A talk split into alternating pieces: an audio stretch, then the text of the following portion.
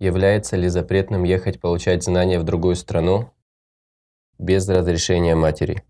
Учитывая, что в местности, где мы живем, нет никого из требующих знания и царит невежество. И даже если мать разрешит этот путь, то она не будет довольна. Понятно, что подчинение родителям в том, что не является запретным, является обязательным.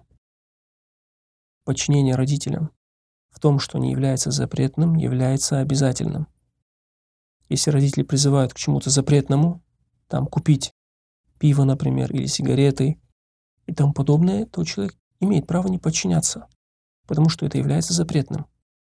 Во всем же остальном, что является дозволенным, он обязан им подчиняться. Он обязан им подчиняться. С другой стороны, если в той стране, где человек этот живет, нету знающих, и люди нуждаются в знающих, тоже обязанность получения знаний становится обязательной. Обязанность получения знаний становится обязательной.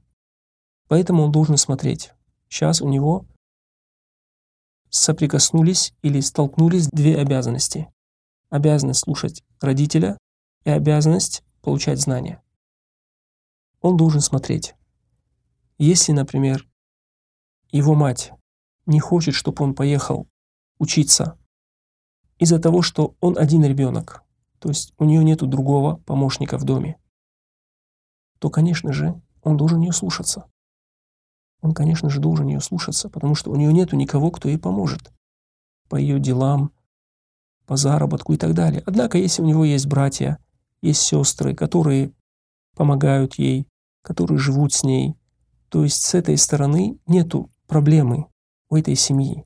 И в нем не нуждаются настолько, чтобы он не мог уехать, чтобы он не мог уехать. Поэтому в этой ситуации он уже смотрит на ту обязанность, которая касается всех мусульман, и отправляется в этот путь, потому что это является обязанностью. И та причина, по которой мать ему не дозволяет, не является, не является обоснованной. То есть она не обоснована, эта причина. Надо смотреть на причину. Если она одна, если некому помогать, кроме как этому сыну, то, конечно, он остается.